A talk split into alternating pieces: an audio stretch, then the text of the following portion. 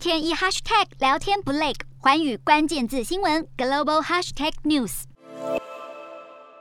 虾皮购物的创办人李小东去年八月才跃升成新加坡的首富，但在近期这波美股崩盘之后，他原有的大约六千五百亿台币资产大幅的缩水了百分之八十，也让他跌出了全球五百大的富豪榜。根据彭博社报道，虾皮母公司东海集团的美国存托凭证比去年十月的高点下跌超过百分之八十。虽然李小东成为这场崩盘最大输家之一，不过他仍然拥有四十七亿美元的身家。东海集团不断的加速扩张，在去年第四季时净亏损就有扩大的现象了。根据了解，市场分析员看